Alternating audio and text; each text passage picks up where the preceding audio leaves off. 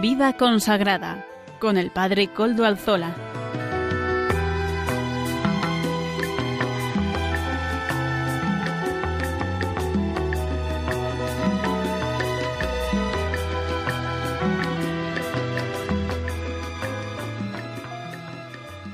Buenas tardes, hermanos, amigos y oyentes. Hoy es jueves y son las cinco de la tarde una hora menos en las Islas Canarias. Es por tanto la hora de vida consagrada en Radio María.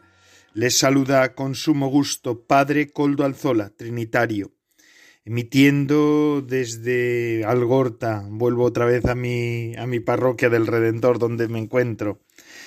Eh, vamos a pasar esta tarde con ustedes, esta hora de vida consagrada con ustedes. También me encomiendo, como todos los días, al Beato Domingo Iturrate, nuestro patrono y protector. Saludo también a quienes nos están haciendo eh, su, su control y su ayuda técnica desde Madrid. Gracias al servicio de ustedes, amigos, podemos emitir hoy también, ustedes que hacen posible que la radio de la Virgen pueda emitirse y pueda escucharse en todos los lugares de España. Hoy que es 22 de septiembre de 2022, ya se ha pasado el verano, estamos en otoño, ya hemos entrado en otra, en otra de las estaciones, ¿verdad? ¿Cómo se pasa el tiempo? Tempus fuit, ya lo decían aquellos los clásicos, y es cierto. Hoy siguen acompañándonos nuestras colaboradoras Natalia Mendieta y Almudena M. Echevarría, y además tenemos más contenidos que nos pueden acompañar durante esta tarde del, jueves de la mano de vida consagrada y de sus múltiples formas. Y son además que se pueden poner en contacto con el programa por medio del correo electrónico del mismo. Les recuerdo cuál es vida consagrada arroba vida consagrada arroba radiomaria.es. Ustedes pueden escribirme a ese correo electrónico y yo mismo les contestaré. Recuerdo además que nos pueden escuchar por medio de los podcasts de la web.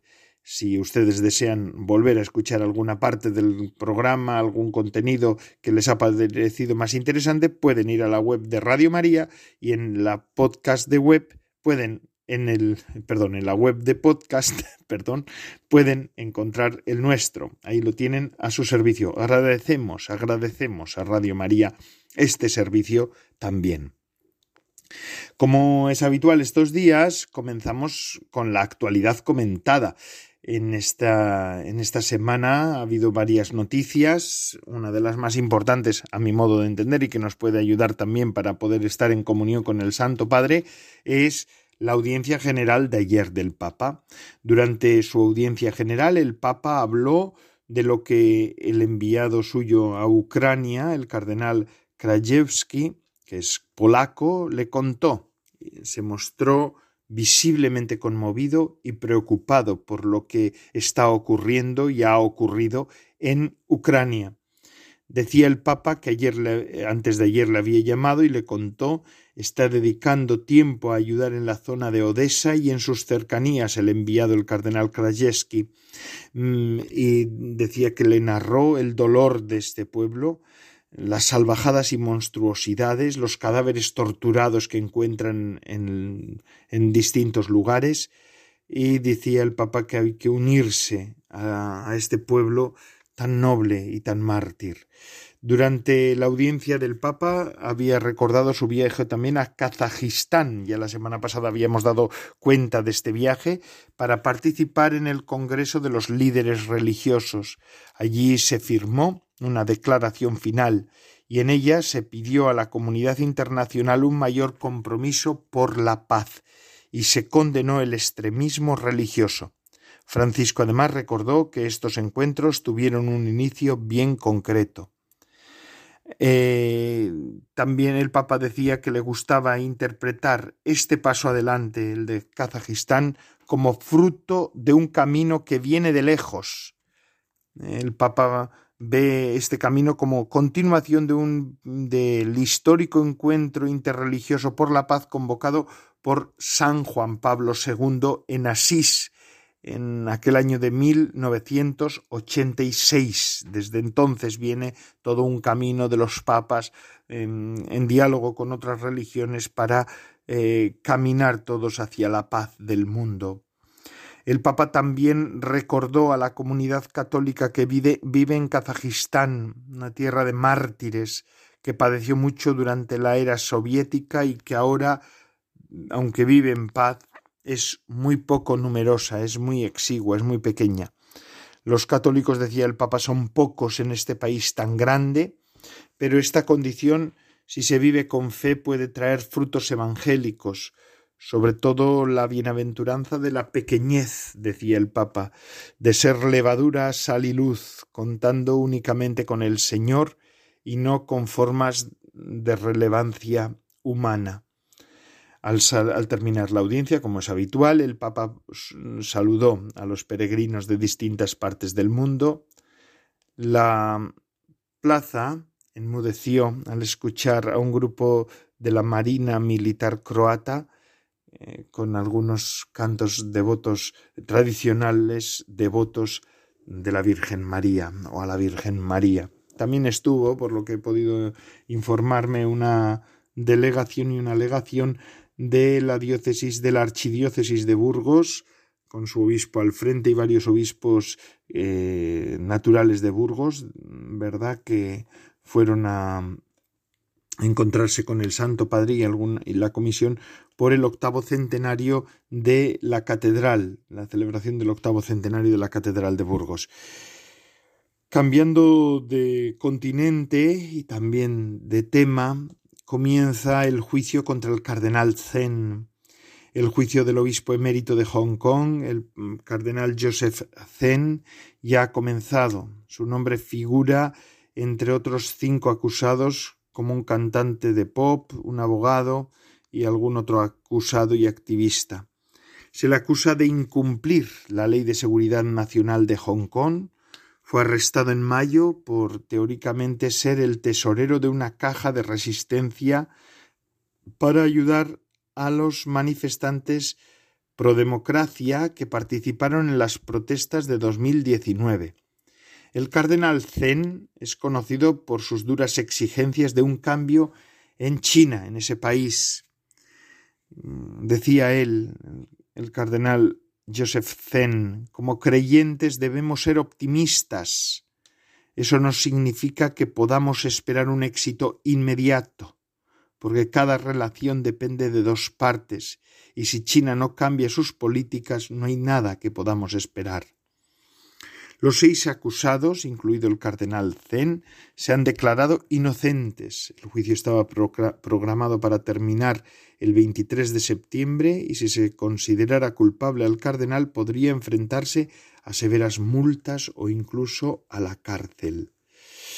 Verdaderamente algo espeluznante. Un hombre anciano ya, muy anciano, que se encuentra al borde de la cárcel por una cuestión, por defender la verdad. Vamos a pedir por este, este, este señero, hombre de paz, este, este testigo, este testigo en la iglesia actual. Y cambiando un poco ya de tema, me quiero hacer eco también de un, de una noticia que a mí me llena de esperanza, un encuentro de estudio sobre la santidad en el Vaticano. El dicasterio para las causas de los santos es el responsable de reconocer y estudiar la vida de los santos del mundo, ¿verdad? Eso ya lo conocemos. Pero durante cuatro días va a cambiar su atención de los santos del pasado hacia, hacia los de futuro. Para esto ha reunido a teólogos, ahora están está habiendo un encuentro, profesores universitarios, teólogos y expertos en comunicación para descubrir qué significa ser santo hoy. Va a ser interesante lo que de ahí emane, los documentos que de ahí emanen, eh, fruto de las reflexiones y del compartir de ideas que vayan a tener.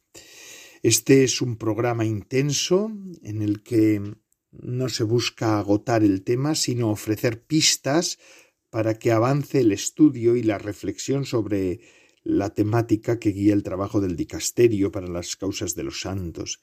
El reto es encontrar vías por las que la Iglesia y el mundo puedan compartir un código religioso y ético de conceptos y experiencias, decía el secretario del dicasterio de la causa de los santos, el monseñor Fabio Favenne. El prefecto del dicasterio dice que la conferencia se centrará en dos elementos para determinar la santidad de alguien cuyo significado ha cambiado en el mundo de hoy. La fama de santidad y las virtudes heroicas. El cardenal Marcello Semeraro se pregunta ¿qué es la fama hoy? ¿Qué es la fama hoy? Si debemos meditarla o medirla por los likes, que se reciben en las, en las redes sociales, por lo menos me gusta, ¿verdad? Hay tantas otras personas mucho más famosas que cualquier santo. ¿Qué se entiende hoy por el heroísmo en el ejercicio de la virtud? ¿Es la santidad algo muscular? Pues él responde, se responde a sí mismo, no. La santidad es una respuesta a la llamada de Dios. El cardenal Semeraro, Semerano Semeraro, perdón, dice que, al igual que el mundo ha cambiado desde los tiempos de los grandes santos, también debe cambiar el modo en el que la gente responde a la llamada de Dios. Vivir en el mundo de hoy como cristiano significa dar respuesta. Es algo que se ha hecho, por ejemplo, cuando San Francisco de Asís cantaba al hermano Sol, a la hermana Luna, a la hermana Agua. Entonces no existían los problemas de contaminación que en cambio hoy sí que tenemos, pero es un modo diferente de afrontar este tema. No basta con amar el agua, amar la naturaleza, los pájaros. Hoy tenemos otras exigencias. El dicasterio para la causa de los santos ha expresado su deseo de abordar estos temas más a menudo, no sólo para estudiar las vidas de los cristianos ejemplares, sino para que también los haya hoy, que haya hoy también cristianos ejemplares. Mm, me parece interesante el tema, ¿no? Ya desde la exhortación apostólica del Santo Padre el Papa Francisco sobre la santidad, Gaudete te exultate, ya este tema de la santidad se ha puesto en primera línea. Y es así. Así que, bueno, pues bendito sea el Señor, que se siga poniendo, ¿verdad? Porque es importantísimo que nosotros también podamos reflexionar sobre lo que es la santidad. A eso estamos llamados. Bueno, y todo esto se puede hablar, y yo lo puedo hablar porque aquí me ayuda un elemento que también es muy importante, que es Radio María. La radio de la Virgen es la radio que nos está acompañando. Todos debemos colaborar con este con, este, con este programa de evangelización que supone Radio María. Así pues, vamos a ver cómo lo podemos hacer. Adelante, Radio María.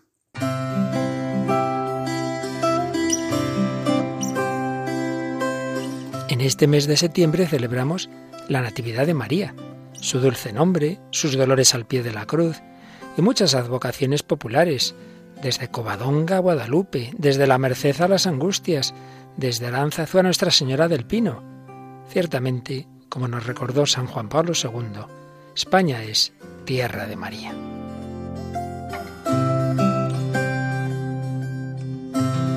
Sin embargo, son cada vez más las personas que no conocen quién es realmente la Virgen, ni tienen fe en su Hijo Jesucristo. Por eso, Radio María quiere colaborar en la evangelización de nuestro mundo, para que todos tengan la oportunidad de conocer y amar a Jesús y María. Para ello necesitamos tu ayuda, tu oración, compromiso voluntario y donativos, que nos permitirán llevar la buena noticia a las últimas periferias de la tierra.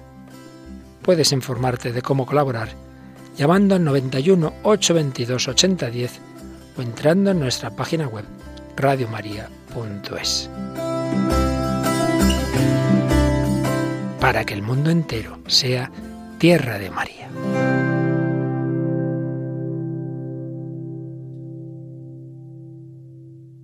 Gracias Radio María. Gracias y vamos a seguir apoyando este proyecto de evangelización. Y ahora pasamos a con una de nuestras colaboradoras, Natalia Mendieta, que nos ofrece estos minutos de reflexión. Buenas tardes, Padre Coldo. Hoy hablamos del don de fortaleza, el don que da al alma fuerza y energía por intervención del Espíritu Santo, para practicar las virtudes de forma heroica, con una confianza invencible en superar toda clase de peligros o dificultades. Podría resumirse en una frase de San Pablo, todo lo puedo en aquel que me conforta. El efecto de este don recae no solo sobre la misma virtud de la fortaleza, sino también sobre todas las demás virtudes, que requieren de una fortaleza de alma verdaderamente extraordinaria para llegar al grado de heroísmo. Esa es la fuerza que recibieron los cristianos que han dado testimonio de su fe en Cristo, llegando incluso a aceptar con valentía el mismo martirio. Sin embargo, hay que distinguir diferentes conceptos. Hay una fortaleza natural o adquirida, que robustece al alma para enfrentar los grandes peligros de la vida. De una persona, incluso no bautizada, podemos decir que es fuerte y valiente, pero siempre sentirá cierto temblor, ansiedad o miedo, al reconocer también en ella misma la flaqueza de sus propias fuerzas. La virtud de la fortaleza añade a esa fuerza natural un apoyo divino, que por venir de Dios Todopoderoso nos da mayor seguridad, pero también esa fortaleza se conduce al modo humano, pues no acaba de desaparecer el miedo o temblor del alma. El don de fortaleza, en cambio, dota al ser humano de una confianza y seguridad inauditas, pues es el mismo Espíritu Santo quien mueve al alma mediante la dirección del don de consejo, o sea, por razones enteramente divinas. Aquí ya no actúa la virtud de la prudencia, apoyada en la razón o la fuerza humana, sino que es Dios el que toma el control de la situación y lleva al alma a actuar de tal manera que ella misma queda sorprendida de lo que es capaz de hacer. Es especialmente importante cuando nos enfrentamos con tentaciones violentas, repentinas e inesperadas, que requieren la aceptación o rechazo en un segundo, para lo que el modo lento y discursivo de las virtudes de la prudencia y la fortaleza no son suficientes. Ese auxilio lo han tenido los grandes santos en muchos momentos de su vida, pero especialmente a la hora de optar por el martirio, antes que acceder a cometer un pecado. Podemos decir que este don destruye por completo la tibieza del alma.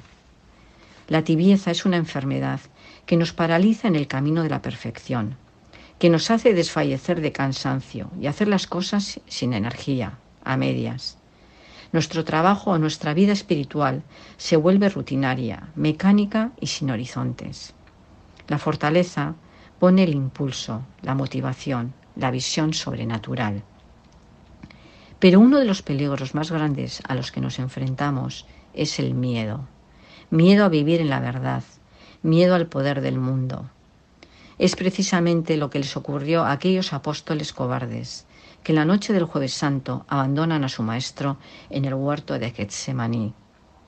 Las mismas personas aparecen días después, irreconocibles, en la mañana de Pentecostés, con una entereza y valentía sobrehumanas, sin miedo a nadie, haciendo caso omiso de la prohibición de predicar en nombre de Jesús, porque entienden que es preciso obedecer a Dios antes que a los hombres. E incluso se glorían de sufrir ultrajes por el nombre de Jesús. Todos, excepto Juan, confesaron a su Maestro con el martirio. El don de fortaleza nos enseña que no hay que pedir a Dios que nos quite la cruz, sino únicamente que nos dé fuerza para sobrellevarla santamente. Si queremos perder el miedo a la cruz, debemos aprender a abrazarla voluntariamente, comenzando con pequeños detalles de la vida diaria. El don comenzará a actuar en nuestra vida, fortaleciendo nuestra capacidad no sólo de sobrellevar, sino de entender el sentido del sufrimiento e incluso llevarlo con alegría. El don de la fortaleza también contribuye a nuestra oración. Conocemos bien la dificultad de perseverar en la oración, de la lucha contra el cansancio, el sueño, las distracciones, la aridez. Volvemos a referirnos a la noche de Getsemaní. No es solo cansancio físico, es también pesadumbre anímica. San Lucas nos dice que el Señor les encontró dormidos por la tristeza. Y en dos ocasiones les dice, orad para no caer en tentación. Jesús, al contrario, es un ejemplo excepcional de fortaleza divina a lo largo de todo el proceso de su pasión, que vivió con valentía, mansedumbre y sobre todo con amor, frente al odio y la injusticia humanas. Finalmente está la oración que bajo el impulso del Espíritu se abre no solo a acoger la voluntad de Dios, sino a pedir una mayor identidad con Cristo, víctima por nuestros pecados. No es fácil rezar así, y solo el Espíritu Santo nos puede capacitar para ello, llevarnos a penetrar el corazón de Cristo, a ver todo como Él lo ve. El don de fortaleza nos hará capaces de pedir de verdad sufrir con Cristo por la expiación de los pecados y la redención de los hombres. No olvidemos que plantearnos nuestra propia santidad implica vivir un fuerte combate espiritual. Como dice San Pablo, por eso, Poneos la armadura de Dios, para que podáis resistir en el día malo, y tras vencer en todo, permanezcáis firmes. Así pues, estad firmes, ceñidos en la cintura con la verdad, revestidos con la coraza de la justicia y calzados los pies, prontos para proclamar el Evangelio de la paz, tomando en todo momento el escudo de la fe, con el que podáis apagar los dardos encendidos del maligno recibid también el yelmo de la salvación y la espada del Espíritu, que es la palabra de Dios.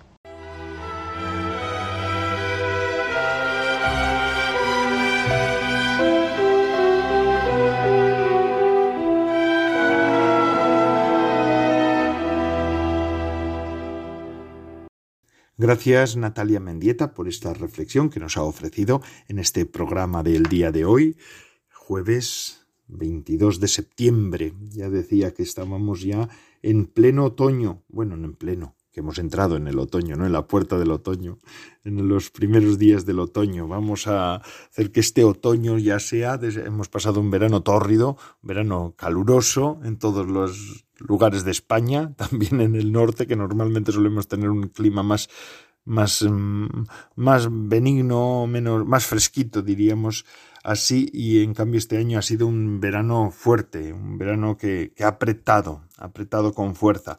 Y ahora sí, vamos a seguir con nuestro programa.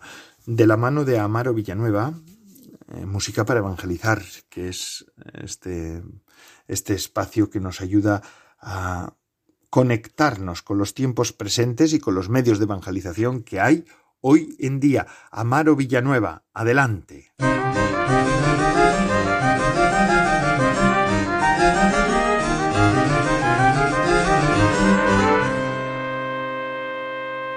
Buenas tardes, Padre Coldo, buenas tardes a todos los oyentes de Radio María. La hermana Inés de Jesús nos presenta hoy la canción Por Amor.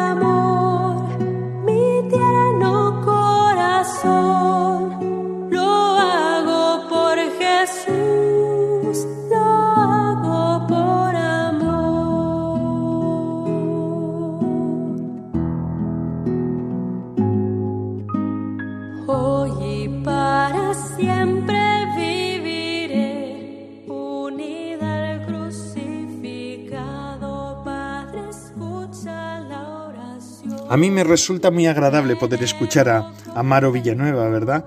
Y a eh, poder escuchar esta, este espacio de música para evangelizar. Gracias, Amaro. Gracias, Amaro, por, por estos nuevos acordes que hablan del Evangelio, que hablan de Dios, que hablan de lo sustancial. Y continuamos con nuestro programa. Ahora le paso el testigo a otra colaboradora nuestra, Almudena M. Echevarría, que nos va a presentar su espacio de reflexiones sobre la vida de Jesús. Vamos pues, eh, Almudena, adelante, todo tuyo. Buenas tardes, Padre Coldo. Seguimos con las meditaciones de Jesús. Por la tarde veo a Jesús bajo unos olivos.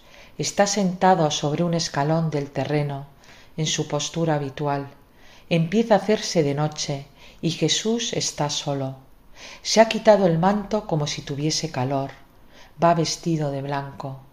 Un hombre baja entre los olivos, es alto, lleva un indumento de color alegre, un amarillo rosa, que hace más vistoso el manto, grande y lleno de franjas ondulantes. Cuando ve a Jesús, acelera el paso, a pocos metros dice Salve, maestro. Jesús se vuelve repentinamente y vuelve la cara. Jesús le mira serio, yo diría triste. Hola, maestro, soy Judas de Queriot. ¿No me reconoces? ¿No te acuerdas?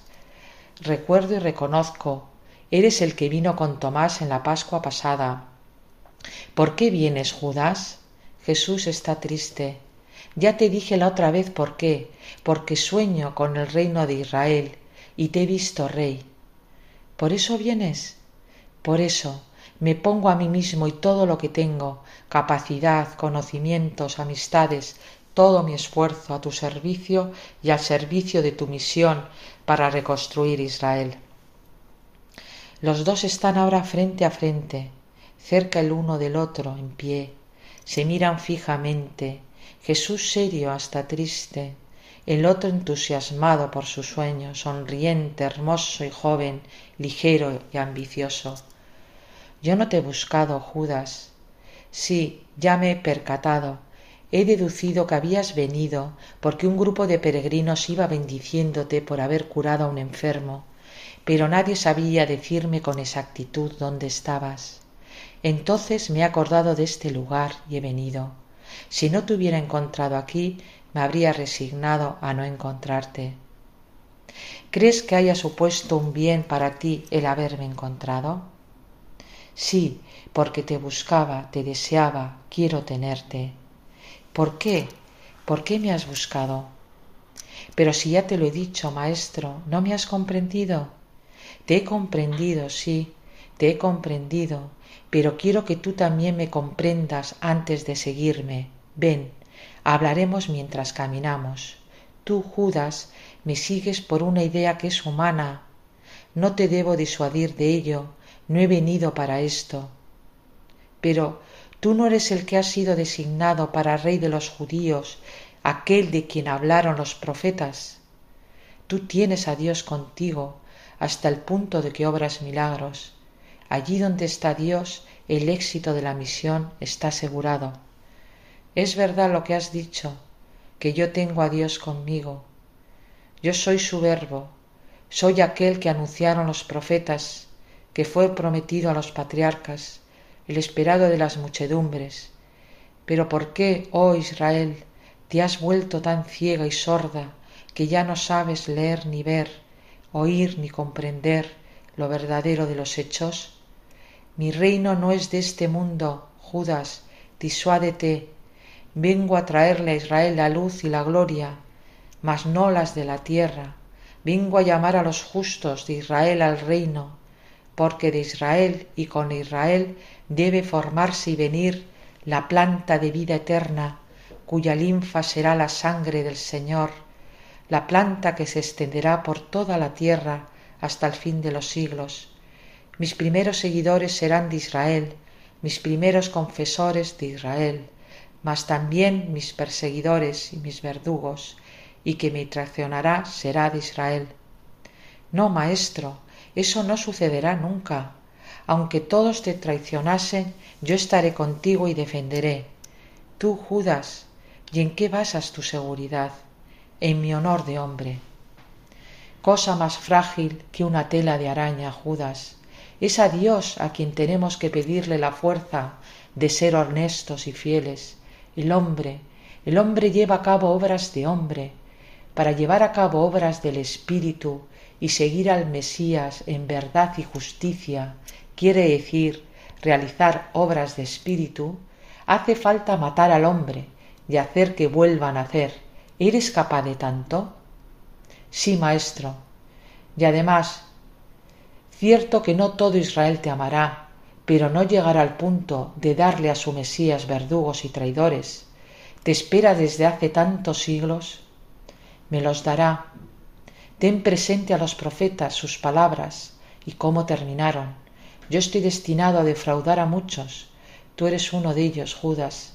Tienes aquí frente a ti a una persona mansa, pacífica, pobre y que quiere seguir siendo pobre. No he venido para imponerme o guerrear, no disputo ningún reino ni ningún poder a los fuertes y a los poderosos. Yo solo a Satanás le disputo las almas y vengo a vencer las cadenas de Satanás con el fuego de mi amor. Vengo para enseñar misericordia, sacrificio, humildad, continencia. Yo te digo y digo a todos, no tengáis sed de riquezas humanas, trabajad más bien por las monedas eternas. Judas, si me crees uno que va a triunfar sobre Roma y sobre las castas que imperan, desengáñate. No he venido para arrancar cetros a nadie. Mi cetro eterno ya está preparado, pero nadie que no fuera amor como yo soy lo querría empuñar. Vete, Judas, y medita. ¿Me rechazas, maestro? Yo no rechazo a nadie, porque quien rechaza no ama. Pero dime, Judas, ¿cómo llamarías tú la acción de uno que sabiendo que tiene una enfermedad contagiosa le dijera a otro que fuera a beber de su cáliz? Piensa lo que estás haciendo. ¿Lo llamarías odio o amor? Lo llamaría amor porque no quiere que esa persona pierda la salud, pues entonces llama también así a mi acto. ¿Puedo perder la salud yendo contigo? No, nunca. Puedes perder más que la salud, porque piénsalo bien, Judas. Poco le será imputado a quien asesine creyendo hacer justicia, creyéndolo porque no conoce la verdad, pero mucho le será imputado a quien habiéndola conocido no sólo no la siga, sino que incluso se haga enemigo de ella. Yo no lo seré, tómame contigo, maestro. No puedes rechazarme. Si eres el Salvador y ves que yo soy un pecador, una oveja descarriada, un ciego que no va por el camino justo, ¿por qué rehúsa salvarme? Tómame contigo, te seguiré hasta la muerte. Hasta la muerte, cierto. Esto es cierto. Luego Luego, maestro, el futuro está en el seno de Dios. Vete. Mañana nos volveremos a ver junto a la puerta de los peces. Gracias, maestro. El Señor sea contigo y su misericordia te salve. Jesús conoce el pasado, el presente y el futuro, pero nos da la libertad del corazón y de alma para todos.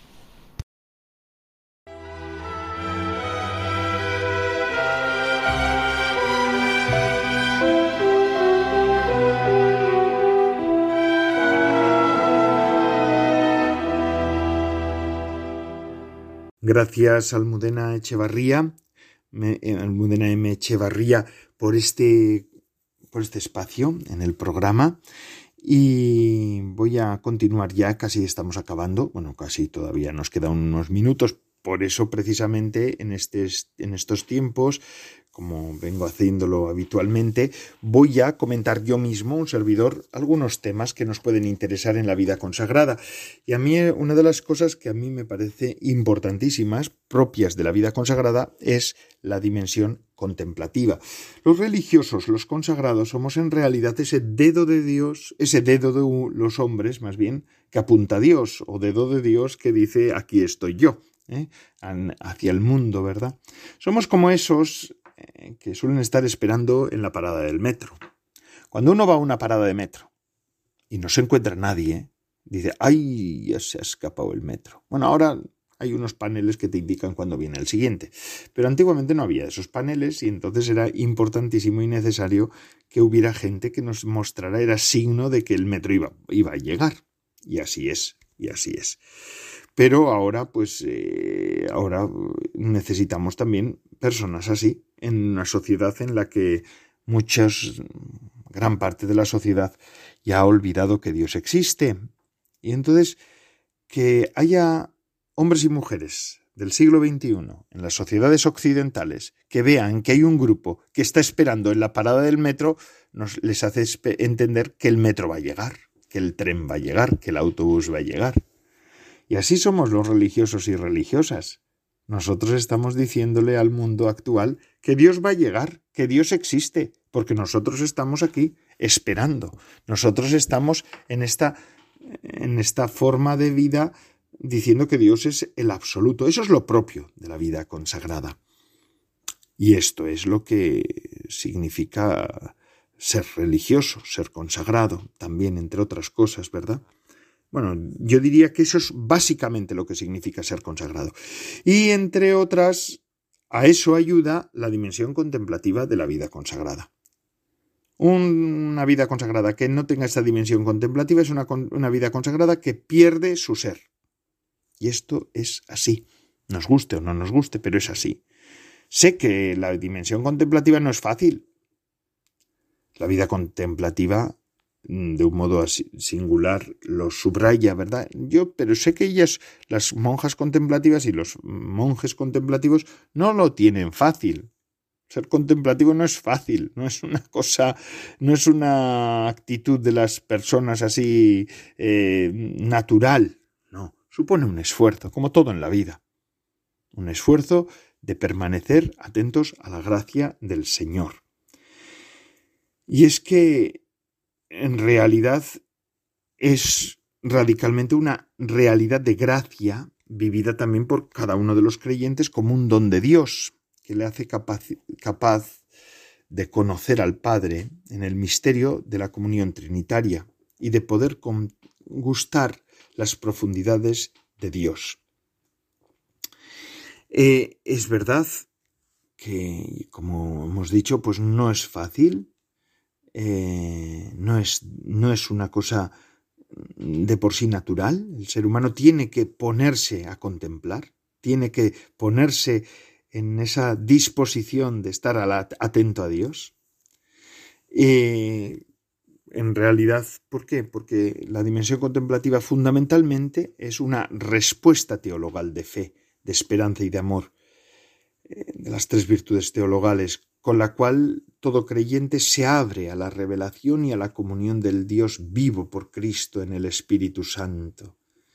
El esfuerzo por fijar en Dios la mirada y el corazón que nosotros llamamos contemplación se convierte en el acto más alto y más pleno del espíritu, el acto que hoy todavía puede y debe coronar la inmensa pirámide de la actividad humana, decía San Juan Pablo II, como acto unificante de la proyección del hombre hacia Dios, la dimensión contemplativa se manifiesta en la escucha y meditación de la palabra de Dios, la participación de la vida divina que se nos transmite por los sacramentos y muy especialmente la Eucaristía, en la oración litúrgica y personal, en el deseo constante de Dios y la búsqueda de su voluntad, tanto en los acontecimientos como en las personas y en la participación consciente de su misión salvífica, en el don de sí mismo a los demás por el advenimiento del reino, de ahí viene al religioso, al, consagrado, una actitud de continua y humilde adoración de la presencia de Dios en las personas, en los acontecimientos y en las cosas, una actitud que manifiesta la virtud de la piedad, fuente interior de paz y también portadora de paz en cualquier ambiente de vida y de apostolado. Todo esto se realiza a través de una progresiva purificación interior bajo la luz y la guía del Espíritu Santo, de modo que podamos encontrar a Dios en todo y en todos, para llegar a ser alabanza de su gloria. La naturaleza misma de la vida consagrada resalta así como raíz profunda que alimenta y unifica todos los aspectos de la existencia de los religiosos y también de las religiosas. El tema debe considerarse como de importancia primordial, este tema de la dimensión contemplativa de la vida consagrada. Y además estoy dispuesto, seguro, decía el Papa San Juan Pablo II, de que este encuentro vuestro proporcionará a todos los religiosos un precioso estímulo para perseverar en el empeño de dar a la faz del mundo el testimonio de la primacía de la relación del hombre con Dios. Confortados por las indicaciones que saldrán de este encuentro romano, nos no dejarán de dedicar con renovada convicción un tiempo suficientemente largo a la oración ante el Señor para decirle su amor y sobre todo para sentirse amados por Él. Decía el Papa San Juan Pablo II en un encuentro del dicasterio de los religiosos al comienzo de su pontificado. Fue, esto era en el año 1979 el Papa San Juan Pablo II ya entonces, pues con esa voz profética que le ha caracterizado siempre, decía y nos daba a entender la importancia de la vida contemplativa y de esta dimensión contemplativa. Con penetración mutua y acción contemplativa y contemplación. ¿Qué es esto para el religioso? ¿Eh? ¿Qué es la acción? ¿Qué acción? Eh, pues para el religioso no se trata, o la religiosa, quiero decir, para el religioso la religiosa, de una acción cualquiera. El Concilio Vaticano II habla de una acción apostólica y caritativa, originada y animada por el Espíritu Santo. Tan solo una acción de este género cabe dentro de la naturaleza misma de la vida religiosa, en cuanto constituye un misterio, ministerio sagrado y una obra particular de caridad que han sido confiados a los religiosos por la Iglesia y han de ser ejercitados en el nombre de la Iglesia. Los religiosos tenemos una misión singular que la Iglesia nos ha confiado y que la hacemos en nombre de la Iglesia. La característica propia de esta acción es el impulso de la caridad alimentada en el corazón del religioso el corazón considerado como el santuario más íntimo de nuestra persona, de mi persona y de la tuya, en el cual vibra la gracia de la unión entre interioridad y actividad. Es urgente, por tanto, hermanos queridos, fomentar la conciencia personal y comunitaria del manantial primario de la acción apostólica y caritativa, como participación vivida de aquella misión de Cristo y de la Iglesia que tiene su origen en el Padre y exige de todos aquellos que son enviados que expliciten la percepción de su calidad en el diálogo de la oración. En el caso de los religiosos de vida apostólica, estoy hablando ahora de mí, de, de ti que me estás escuchando, que eres religioso o religiosa de vida apostólica, esto se trata de favorecer la integración entre interioridad y actividad. Es verdad. El primer deber del religioso es estar con Cristo. Un peligro constante para nosotros los obreros evangélicos consiste en dejarse implicar de tal forma en su propia actividad por el Señor que se nos olviden que, nos olvidemos del Señor de toda actividad, ¿no? Nos metemos en las cosas de Dios y nos olvidamos de Dios. Esto es algo de la, de la, algo que a veces ocurre, ocurrió en el año 79, cuando el Papa San Juan Pablo II hablaba aquel dicasterio y a la reunión que tenían en Roma, y ocurre ahora también. Han cambiado los tiempos, ahora tenemos internet, igual también tenemos más, más, mm, más medios para confundirnos y para entretenernos. Pero el problema es el mismo siempre. Nos centramos en las cosas de Dios y no en el Dios de las cosas, ¿eh? en el Dios que nos ha ofrecido las cosas. La oración es el aliento indispensable de toda dimensión contemplativa. En estos tiempos de renovación apostólica, como siempre, por lo demás, Cuando se trata de una tarea apostólica, el primer lugar se ha de dar a la contemplación de Dios, a la meditación de su plan de salvación y a la reflexión sobre los signos de los tiempos a la luz del Evangelio. Así pues la oración puede alimentarse y crecer en calidad y en frecuencia y debe hacerlo, y debe hacerlo. De este modo, la oración, abierta a la realidad de la creación y de la historia, se convierte también en reconocimiento, en adoración, en alabanza constante de la presencia de Dios en el mundo y en su historia. Esto es un eco de una vida solidaria con los hermanos, sobre todo con los pobres, con los que sufren.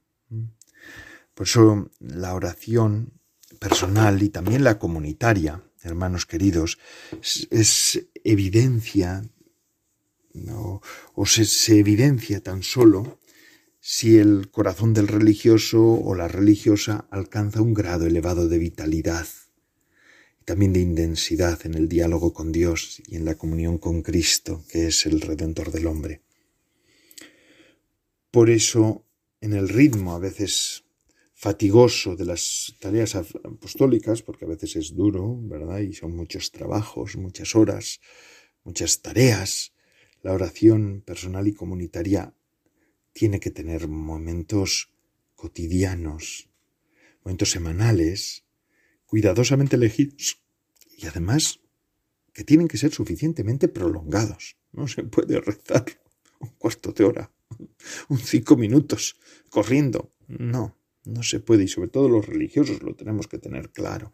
Es uno de los servicios que hacemos también a los hombres y mujeres de nuestro tiempo. Nosotros los religiosos rezamos. Ellos a veces no pueden en sus vidas intensas, mucho más intensas en, ocasiones. ¿eh? No digo que la vida de los religiosos no sea intensa, pero ellos igual a veces tienen, son padres y madres de familia y tienen que, que estar con sus hijos y no pueden tener los silencios que podemos tener nosotros, ¿verdad? Y, y por eso nosotros tenemos esta obligación de rezar, no la obligación tenemos esta misión de rezar.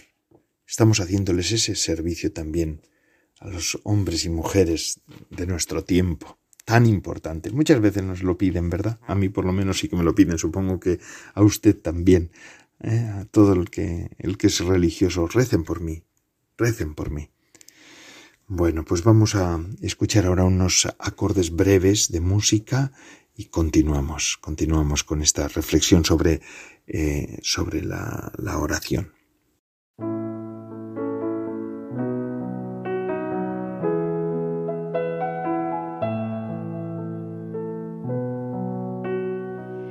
La voce di Maria dentro l'anima mia, come un balsamo scende sulle ferite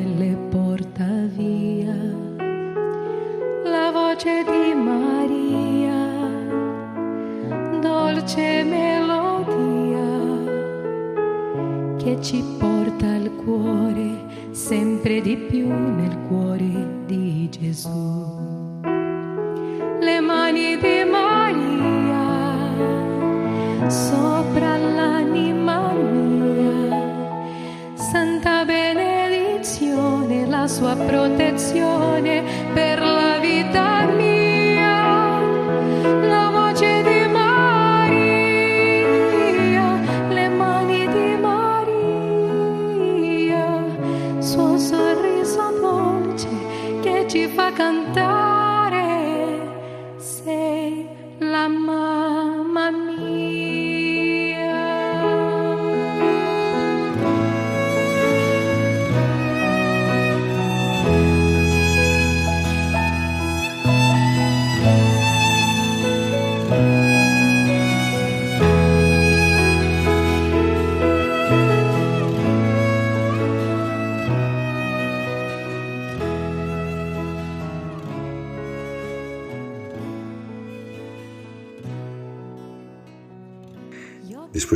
estos acordes de música, ¿verdad? Eh, vamos a ver también y vamos a seguir reflexionando sobre eh, la oración en nuestra vida. Eh, es que la misma naturaleza de la acción que es apostólica y caritativa, esta misma naturaleza encierra una riqueza propia que alimenta la unión con Dios. Es preciso, por tanto, hermanos, acrecentar cada día el conocimiento y la profundización de esta naturaleza propia de la acción apostólica y caritativa. El ser conscientes de esta realidad hará que religiosos y religiosas santifiquen de tal modo sus actividades que se conviertan en fuente de comunión con Dios, a cuyo servicio están consagrados por un título nuevo y especial. Por otra parte, en la valoración de la espiritualidad apostólica concreta del propio instituto, de, nuestras órdenes, de nuestras congregaciones, ayudará también aún más a percibir la riqueza santificante contenida en ese ministerio eclesial que nosotros estamos ejerciendo, en esa tarea que estamos haciendo. La misión de la Iglesia y a esta misión los consejos evangélicos, pobreza, obediencia y castidad, hacen participar de modo especial, no puede consistir en efecto en una actividad únicamente exterior. Por la misma naturaleza de esa misión de la Iglesia, la misión no es otra cosa que la misión de Cristo mismo, continuada en la historia del mundo. Por lo tanto, consiste principalmente en participar en la obediencia de Cristo, que se ofreció a sí mismo al Padre por la vida del mundo. El cuidado constante de los medios que favorecen la dimensión contemplativa es una consecuencia que es ineludible en la fidelidad de la fidelidad a las exigencias pues teologales, de las virtudes teologales de toda vida religiosa, según pues la índole y la naturaleza propia de cada instituto, ¿verdad? Entre los medios que se han de tener más en cuenta, algunos tienen relación directa y especial con las exigencias de una armonización profunda entre la dimensión activa y la contemplativa. Por eso, mm, bueno, pues es importantísimo todo esto. Es no podemos ser religiosos en este mundo si no miramos si no miramos a Dios, si no miramos a Cristo. No podemos actuar en nombre de Cristo si no estamos con Él. Y esto es algo fundamental. Esto es algo fundamental. Y en estos, mm, en estos siguientes programas, a mí me gustaría también ir ahondando en esto, ¿verdad? Porque a mí me parece muy importante todo esto. Mm. tenemos que cuidar la vida en el Espíritu Santo. Para esto es importantísimo pero hoy no me da tiempo ya para ir desglosando todos estos temas, la palabra de Dios, la centralidad de la Eucaristía en la vida de los religiosos es fundamental. También la celebración del sacramento de la penitencia, de pedir perdón y celebrarlo, ¿no? La dirección espiritual es fundamental para los religiosos, la liturgia de las horas, esto, esto que es lo propio de los religiosos. Los religiosos y las religiosas nos reunimos en el coro para rezar, los que tenemos coro, claro, para rezar, eh, los que tenemos capilla, los que tenemos eh, oración en común, pero los otros también, los que, pues, como algunas congregaciones e institutos, pues no tienen oración en común, pero siguen teniendo que rezar y el oficio del el, oficio, el, el Opus Dei, ¿no? La liturgia de las horas, la obra de Dios, pues mm, es algo importante, ¿no? Otro elemento fundamental en la vida religiosa es la, la Virgen María, ¿no? En ella nosotros contemplamos, eh, es decir, toda espiritualidad tiene que ser mariana. Si no es mariana, no es cristiana. María es un elemento ineludible de la espiritualidad cristiana. También es importante subrayar la indispensabilidad de la ascesis personal y, comunitaria. Y bueno, pues en ese sentido, pues también ayuda la animación comunitaria para todo esto. Nosotros vivimos en comunidad, los que vivimos en comunidad, porque ese es un medio más para poder ser fieles. Eso así lo entendemos nosotros. Bueno, pero esto todo esto hoy, como comprenderán, no lo puedo, no lo puedo desgranar, si me lo permiten. La semana que viene vamos a continuar con este tema porque yo sí que creo que hoy en día es fundamental, fundamental para nosotros, religiosos y religiosas, consagrados y consagradas, es fundamental todo este tema de la vida oracional y la dimensión contemplativa de nuestra vida religiosa. Y con esto concluyo el programa de hoy de Vida Consagrada de Radio María. Gracias a todos porque semana tras semana me ofrecen y nos ofrecen su fidelidad y su compañía. Es un gozo para mí contar con todos ustedes. Son ustedes la razón de ser de este programa. Si quieren ustedes ponerse en contacto conmigo, vida consagrada arroba radiomaria.es. Vida consagrada arroba radiomaria.es. Y ahora les dejo con la programación de Radio María, la hora feliz. Y bueno, pues ya saben que Radio María emite 24 horas. Se despide de todos ustedes, Padre Coldo Alzola, Trinitario. Recen ustedes por mí, yo lo hago por ustedes. Hasta la semana que viene, si Dios lo quiere.